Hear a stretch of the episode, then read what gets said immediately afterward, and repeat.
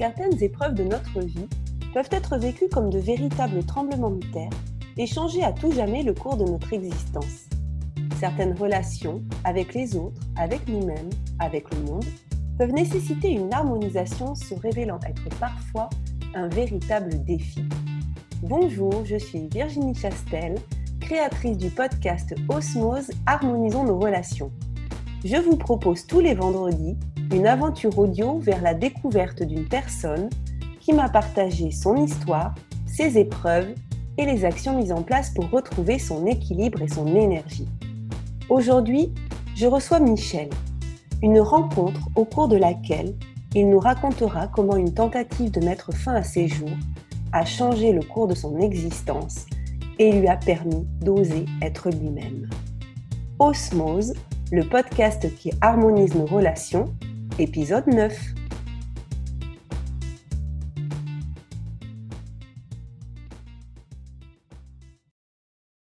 Bonjour Michel.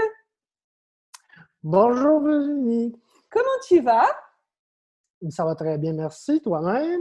Eh bien, très bien, merci. Alors, chers auditeurs, vous aurez certainement remarqué un petit accent chez Michel. Et ben, ce que je te propose, c'est que tout de suite, que tu puisses te présenter. Qui es-tu, Michel? Bon, alors mon nom est Michel Hudon. J'habite au Québec, au Canada. Et voilà. J'ai 60 ans. Donc, j'ai 60 ans. Je suis chauffeur d'autobus scolaire depuis plus de 25 ans, mais également conférencier euh, depuis peu avec mon épouse.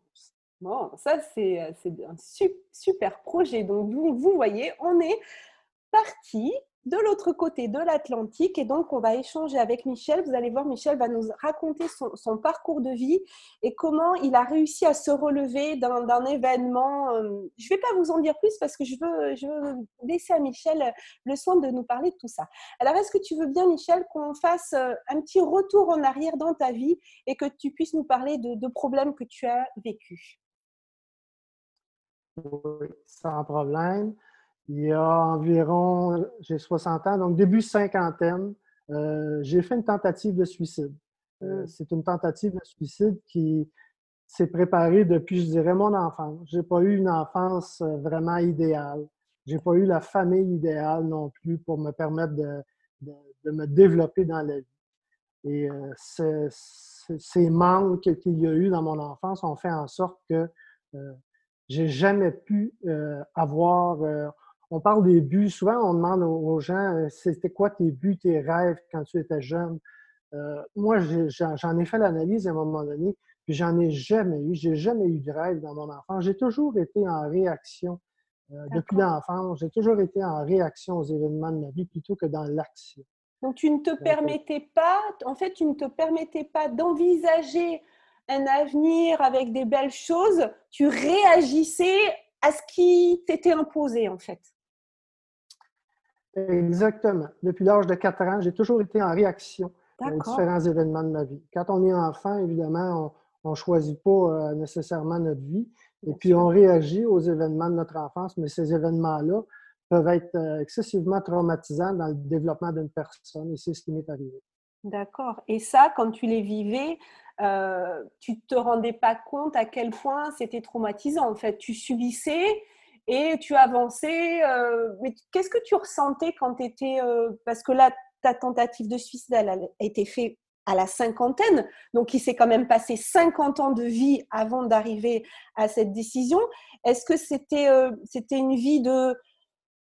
Qu'est-ce que tu ressentais? Tu étais en souffrance Tu trouvais que c'était de l'injustice Tu étais quelqu'un qui était triste, coléreux Comment tu étais? Comment tu vivais les choses? J'étais tout ça. J'étais triste. J'avais, j'ai toujours été habité par un vide. Depuis mon enfance, j'ai toujours été habitué, euh, habité par un vide, sans jamais vraiment connaître ma vraie personnalité.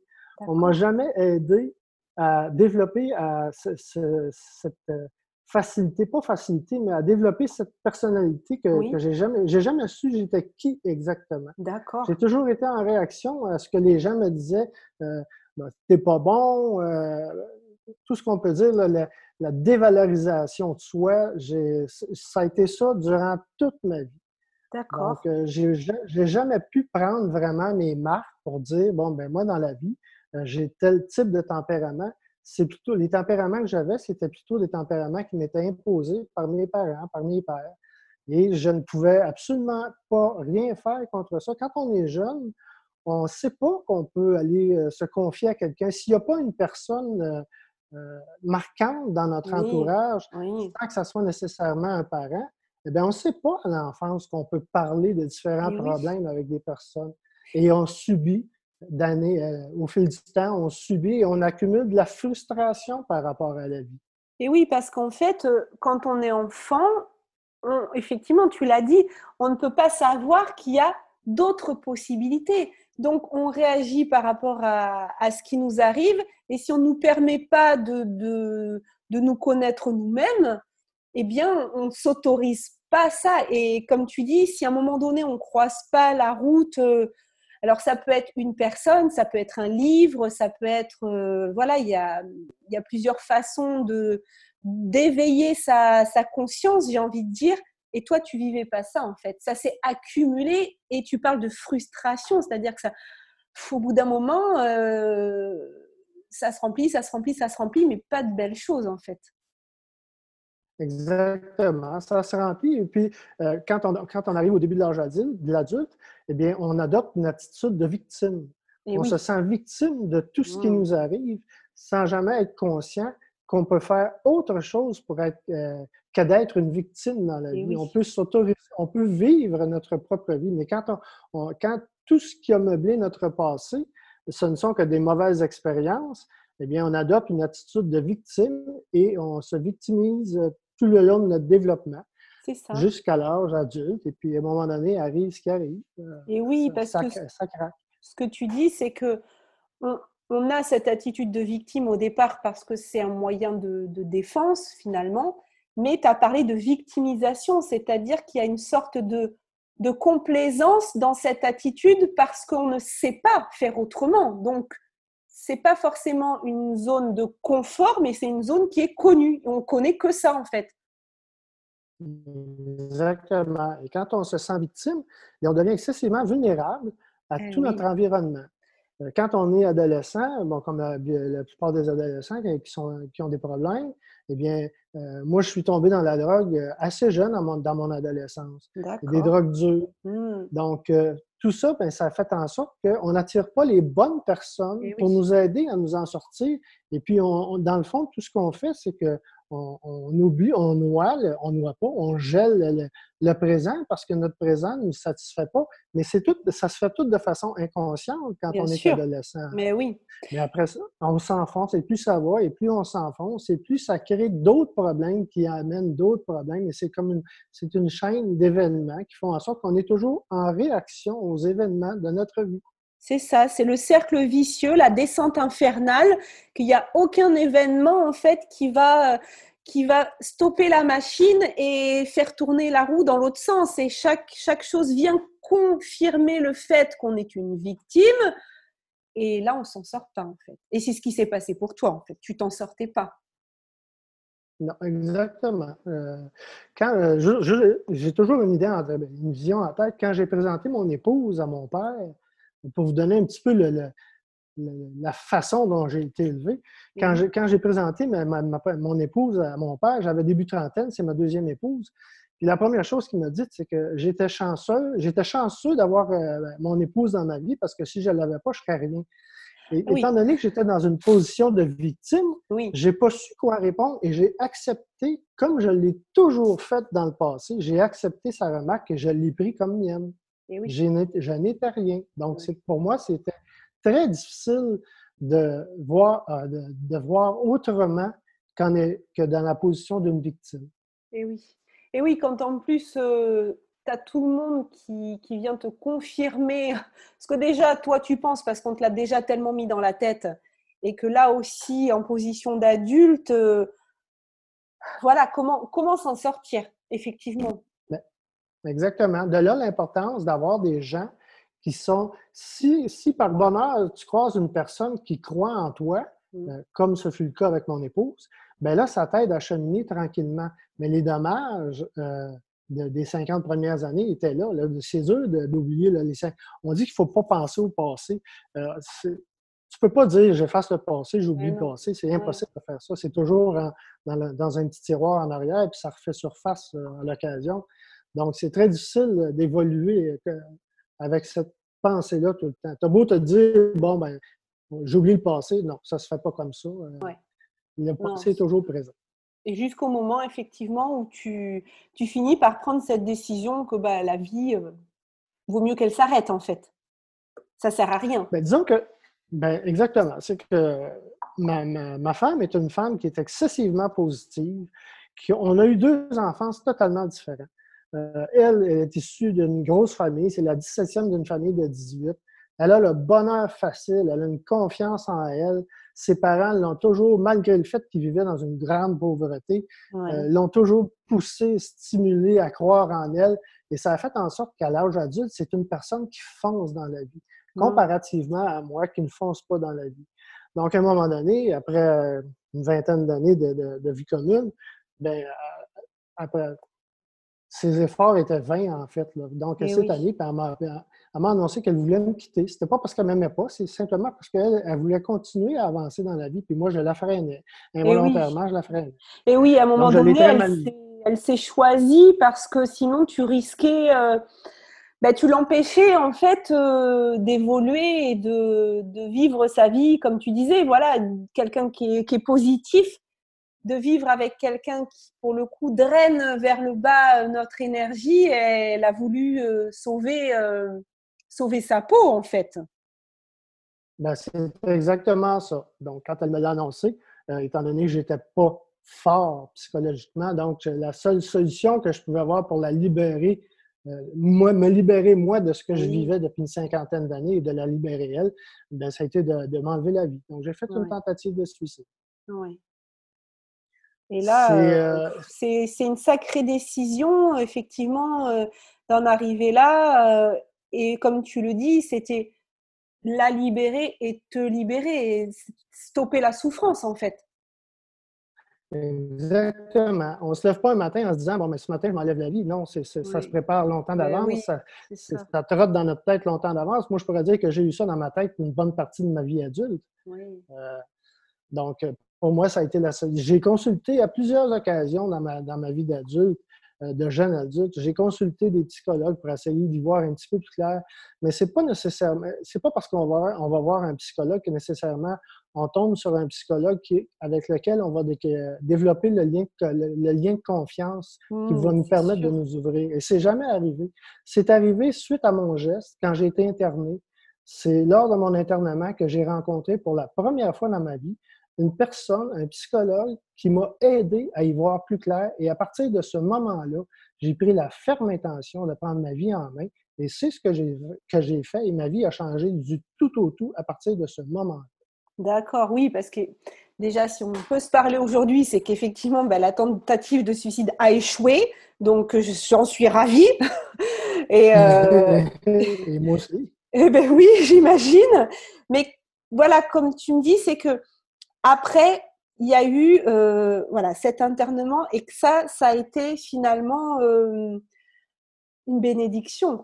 C'est-à-dire si tu n'avais pas été interné, tu n'aurais pas rencontré ce psychologue-là. Donc, j'ai envie de dire, euh, elle avait sa raison d'être, cette tentative. Parce que si tu l'avais pas faite, ben, la vie aurait continué dans cette souffrance et on peut passer une vie entière dans une souffrance euh, sans jamais euh, rien faire.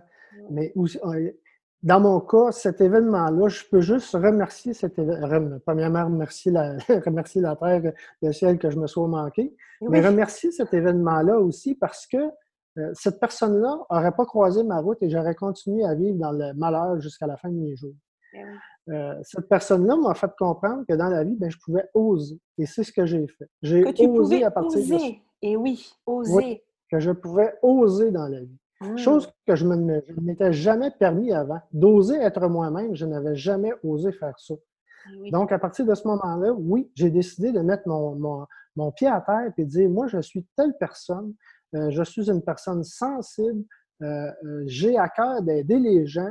Je, je l'avais je l'ai toujours su, mais je ne l'ai jamais mis en pratique. Eh Et à partir de ce moment-là, je me suis dit, pourquoi je n'oserais pas essayer d'aider des gens plutôt que de me plaindre tout le temps de ma situation? Et eh oui. Et ma vie a changé. Et eh oui. Grâce à ça. Et oui, parce que tu ne te sentais pas cette capacité d'oser être toi-même parce que euh, en fait on t'avait jamais valorisé. Donc l'estime de toi elle n'y était pas. Certainement que tu devais te dire mais qui je suis moi pour euh, pour vouloir euh, faire telle ou telle chose? C'est ça en fait. Ah ouais. Comme mon père me l'a dit moi dans la vie je n'étais rien. Mais oui. J'ai suite à ma thérapie j'ai commencé à, lire. J'ai lu beaucoup de livres. Et mmh. puis je suis tombé à un moment donné sur un schéma euh, de la pyramide de Maslow. Je ne sais pas si vous connaissez. Oui, oui. Donc, euh, j'ai pu comprendre avec la pyramide de Maslow que mes paliers n'ont jamais été comblés, et ça à partir du premier palier. Eh Donc, ben on sait qu'avec la pyramide de Maslow, si un palier n'est pas comblé, les suivants, ils vont être plus difficiles à combler. Et quand le premier palier n'est pas comblé, ben, c'est comme évident que c'est impossible de se rendre au sommet de la pyramide. Eh le besoin de sécurité, je n'ai jamais connu ça. Le sentiment d'appartenance, je n'ai jamais connu ça. Le besoin d'estime, je n'ai jamais connu ça. Comment voulez-vous vous réaliser dans la vie quand tout ce qu'il y a avant euh, vous ramène au bas de la pyramide? Mais c'est ça. C'est-à-dire que les premiers besoins, ils sont censés être comblés par, par les parents. Les premiers besoins euh, déjà physiologiques et après, comme tu dis, les besoins de sécurité. Et quand enfant, on ne nous comble pas sur ces besoins-là, alors après, le besoin d'estime, qui est le quatrième euh, niveau, euh, c'est impossible en fait. C'est impossible. C'est une notion qui nous est complètement euh, inconnue, l'estime de soi. J'ai jamais eu d'estime pour moi avant de, me prendre en main, avant de décider de me prendre en main. J'ai jamais eu d'estime pour moi. J'ai jamais eu cette volonté-là parce que ça m'était totalement inconnu. Et alors, comment on fait alors quand on, quand on a passé sa vie à ne pas connaître l'estime de soi? Ensuite, tu dis, voilà, il y a cette rencontre avec, avec ce psychologue qui, qui me dit que voilà, je vais pouvoir oser être moi-même. Est-ce que c'est vraiment le, le, choc, le point de rupture de la tentative de suicide qui fait que là, un peu comme un électrochoc, qui te donne enfin la possibilité de vivre ça? Disons que cette prise de conscience que j'ai faite m'a amené euh, à ma sortie de l'hôpital à écrire un livre. C'est un livre que je, ne que je ne publierai jamais. Oui. ça a été une très bonne thérapie pour moi. Ah oui. J'ai changé mon mindset. J'ai commencé à penser plus positif, à m'entourer de positif, à éliminer le négatif de ma mmh. vie. Et oui. Euh, donc, j'ai commencé à lire justement des livres. Euh, la télévision, tout ce qui toutes les émissions de violence ou des nouvelles qui sont en passant 90 négatives. Donc, j'ai tout mis ça de côté pour écouter des émissions plus positives, euh, des émissions qui mettent de l'avant l'humain. Et puis, mm. euh, c'est ce qui m'a aidé à. Je, me sentais vraiment bien dans le fait de m'entourer de positifs. Ça m'aidait à avancer. Et c'est comme ça, en écoutant des émissions positives, en faisant de la lecture, en maintenant avec Internet, c'est merveilleux tout, euh, ce qu'on peut trouver. Mm. YouTube, euh, les conférences, on peut en suivre euh, tant qu'on veut. j'ai, grâce à ça, j'ai pu, j'ai osé à un moment donné, j'avais une idée en tête, une fille de ma région qui est une orpheline, pas une orpheline, mais une fille qui a été adoptée dans ma région, qui n'avait pas revu sa famille depuis 28 ans. Et je me, suis mis en tête parce que j'avais le goût de, l'aider, de retrouver sa famille. Et c'est ce que j'ai fait. Mais par l'entremise de, de, Chantal Lacroix, qui est une animatrice d'émission ici au Québec, qui, tend beaucoup vers l'humain. Et je lui ai demandé un coup de main et euh, elle a fait une émission. On a retrouvé sa famille. On est allé la, rencontrer en République dominicaine. Mais le sentiment, le sentiment de, d'aider cette personne-là, de la ramener dans sa famille, le sentiment que c'est c'est pas d'être c'est pas mon ego qui parle, mais le sentiment que ça m'apporte de, faire quelque chose de bien pour quelqu'un d'autre. Mais ça, ça me propulse à vouloir faire encore plus. C'était un sentiment de fierté? C'était un sentiment de fierté? D'être fier de, de soi, d'avoir réussi à faire quelque chose pour les autres? Fier de moi mais un sentiment d'accomplissement. Euh, d'accomplissement. je, me suis, je me suis jamais accompli dans rien dans la vie. Quand, quand, tu es toujours en réaction aux, aux événements de ta vie, tu ne peux, pas, tu peux pas dire que tu t'accomplis dans quelque chose qui te valorise. Là, j'ai pu m'accomplir dans quelque chose qui me valorisait.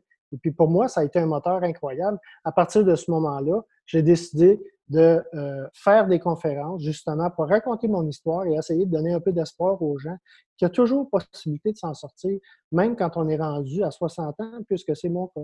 Et oui, toujours la possibilité à partir du moment effectivement où on prend cette décision de, reprendre sa vie en main, tu as, tu as utilisé tout à l'heure le mot de voilà, il a fallu mettre le pied à terre et, de s'assumer comme tu étais, euh, d'avoir ce côté sensible, de vouloir aider, aider les gens.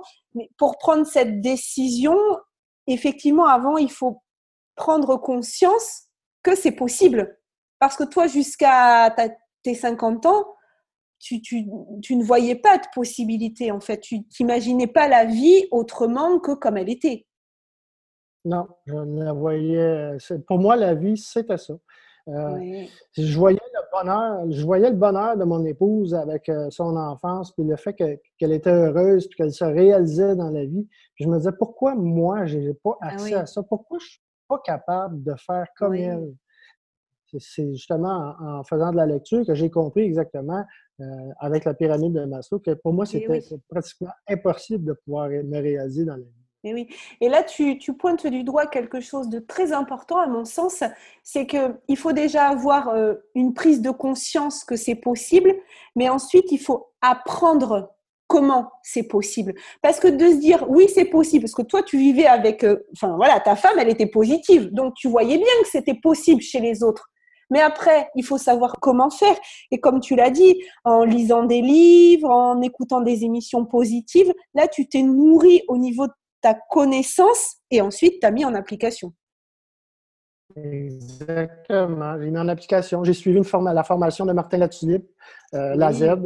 Et puis ça, pour moi, ça a été, pour moi, ça, ça a été un, un, élément déclencheur. Je me suis euh, ouvert à tout cette, euh, cet univers de positivisme mm. qui, qui, nous nourrit finalement. Si on veut être positif dans la vie, il faut s'entourer de gens positifs.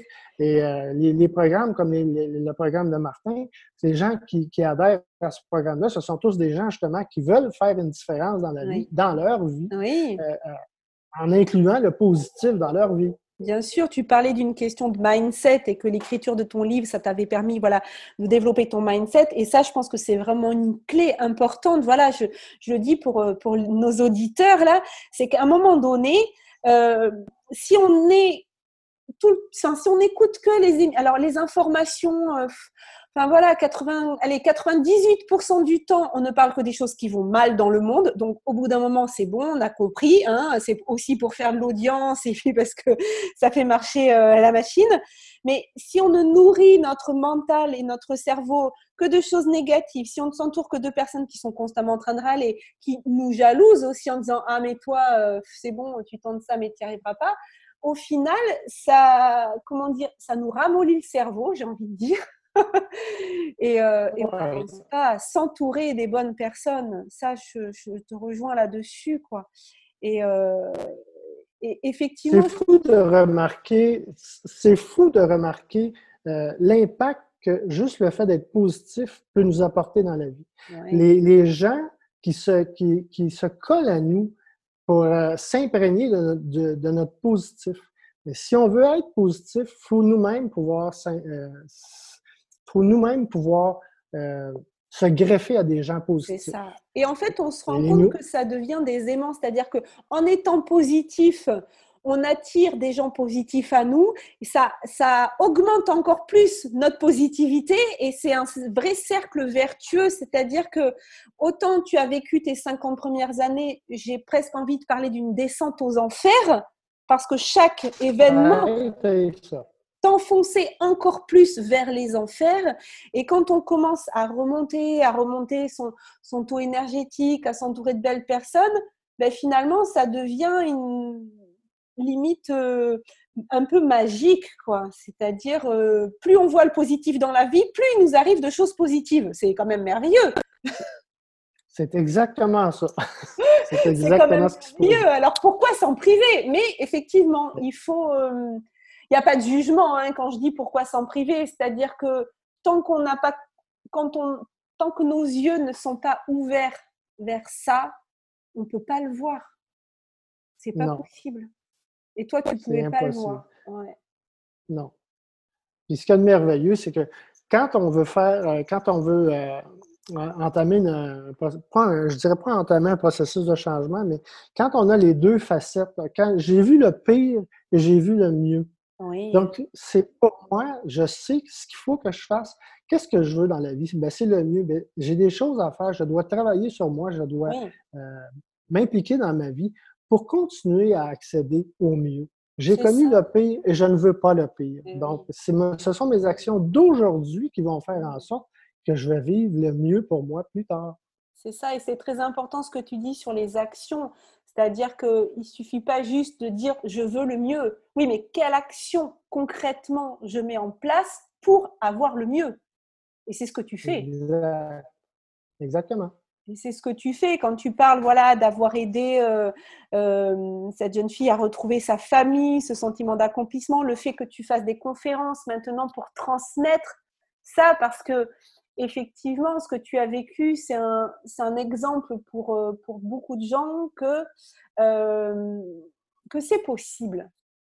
Que c'est possible. Un, type, suite à une conférence, un type est venu me voir après la conférence, puis il m'a dit, il dit, je vais être franc avec toi, il dit, euh, parce que je parle ouvertement du suicide dans la conférence, et puis je vais être franc avec toi, il dit, ma femme s'est enlevée la vie, euh, on, était au mois de mai, je crois, il dit, ma femme s'est enlevée la vie au mois de novembre. Et puis, mais elle avait une condition médicale qu'elle ne pouvait plus supporter. Il dit, je vais être franc avec toi. Il dit, j'y pense, moi aussi, sérieusement. Mais il dit, après t'avoir entendu en conférence, tu me donnes de l'espoir. Oh là là, c'est merveilleux. Si je peux si par le biais des conférences, je peux aider les gens à passer au travers de certaines situations difficiles ah. dans leur vie, ben, ma mission est accomplie et puis ça me nourrit des témoignages comme ça. Je trouve ça dur à recevoir. Des fois, les témoignages que je reçois sont durs à recevoir, mais ça me nourrit de les recevoir. Ça, m'encourage à continuer dans cette veine. Mais oui, parce qu'en fait, tu leur fais entrevoir un possible qu'ils n'avaient peut-être pas imaginé comme moi, je ne l'avais pas imaginé avant. C'est ça, mais c'est. Euh, euh, c'est, voilà, j'ai pas de mots parce que je trouve ça tellement, euh, tellement émouvant et puis de, de, se dire que tu as réussi à, à, transcender cet événement de ta vie pour en, pour en faire quelque chose de, de merveilleux pour toi aussi, mais de merveilleux pour les autres et qu'aujourd'hui tu, tu, partages cette histoire et qu'en plus, bah, du coup, ça t'apporte. En fait, c'est gagnant-gagnant, c'est-à-dire que tu vas apporter aux autres euh, une motivation et des possibles, et toi, ça te nourrit dans, dans cette confirmation que non, tu n'es pas rien, et que oui, tu as ta place dans ce monde, comme dit Martin, hein, d'avoir le courage de faire de ce monde un monde meilleur. Bravo, enfin vraiment. Euh, exactement. Ouais, bravo. C'est exactement, c'est exactement ça. Ouais, merci beaucoup Michel pour ton, pour ton témoignage, d'avoir partagé avec nous euh, tout ça. Donc si je pouvais retenir une, une chose euh, de, de, cet entretien voilà, pour nos auditeurs, c'est vraiment euh, de travailler son mindset sur les choses positives, de, de nourrir notre esprit de choses positives, d'essayer de, au minimum de d'avoir de choses négatives autour de nous. Alors bien sûr, il s'agit pas, on n'est pas au monde, on n'est pas dans le pays des bisounours. Bien sûr, il y a des choses compliquées dans la vie, mais mais il n'y a jamais rien de définitif il y a toujours un possible derrière. Et là, vraiment, tu, tu nous l'as montré. Est-ce que tu veux rajouter quelque chose, Michel, avant qu'on se quitte? Provisoirement Oh mon Dieu. Je dirais que quand on veut dans la vie, quand on veut vraiment dans la vie, euh, peu importe le passé qu'on a eu, mais quand on veut vraiment dans la vie, il y a toujours moyen, surtout maintenant avec les réseaux, les réseaux sociaux, Internet, tout ça, il y a toujours possibilité d'aller chercher de l'information, d'aller chercher de l'aide pour... Euh, on n'a pas à se priver de, de, de, ce que la vie a à nous offrir. On n'a pas à s'en priver. La vie, elle est là pour nous. C'est à nous d'en faire ce que l'on veut. Donc, ce sont nos actions qui vont déterminer la vie que nous allons avoir. Si on passe notre vie à être en réaction à tout ce que les gens vont dire ou penser de nous, bien, il ne se passera jamais rien dans la vie. Du, du moment qu'on prend la ferme décision à partir d'aujourd'hui d'être dans l'action, c'est garanti que la vie va changer du tout au tout. ben écoute, merci beaucoup pour cette, belle conclusion. C'est l'objectif aussi de ce podcast, d'entendre des beaux messages inspirants comme ça.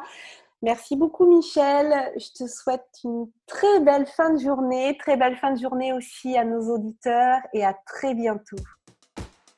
Merci beaucoup. Bonne journée à vous. Bonne journée. Si cet épisode vous a plu, sentez-vous libre de le partager. Pensez à vous abonner si vous souhaitez recevoir les épisodes dès leur publication. Vendredi prochain, je recevrai Isabelle. Elle nous confiera comment elle a dépassé ses doutes et ses peurs. Nous découvrirons aussi comment l'énéagramme, ce système d'études de la personnalité fondé sur neuf comportements, lui a permis de mieux se connaître et de quitter le pilote automatique.